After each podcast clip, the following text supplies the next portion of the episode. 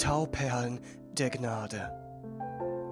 Andachten über Gottes Verheißungen von Charles Spurgeon. Die heutige Andacht wird überschrieben mit dem Titel Gottes Joch tragen bringt Segen.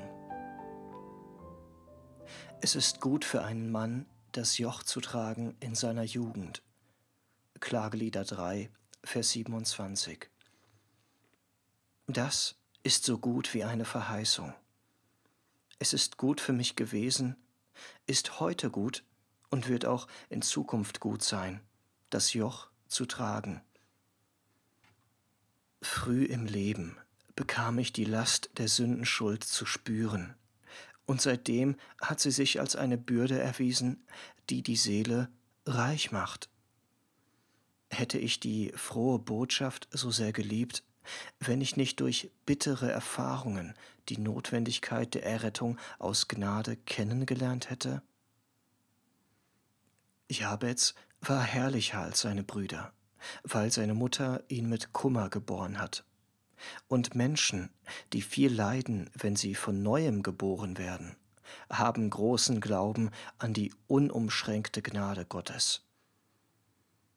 Getadelt zu werden ist ein lästiges Joch, aber es bereitet den Menschen für künftige Ehre vor. Wer nicht Spießruten gelaufen ist, durch die Gasse der Verachtung, der taugt nicht dazu, ein hohes Amt zu bekleiden. Menschen, die kampflos eine Höhe erreichen, tun gewöhnlich einen tiefen Fall. Wir sollen das Joch der Trübsal, der enttäuschten Hoffnungen oder übermäßigen Anstrengungen gewiss nicht suchen wenn der Herr es uns aber in der Jugend auferlegt, dient es häufig dazu, unseren Charakter so zu entwickeln, dass er Gott Ehre und der Gemeinde Segen bringt. Komm, meine Seele, beuge deinen Nacken, nimm dein Kreuz auf dich. Es tat dir gut, als du jung warst, es wird dir auch jetzt nicht schaden.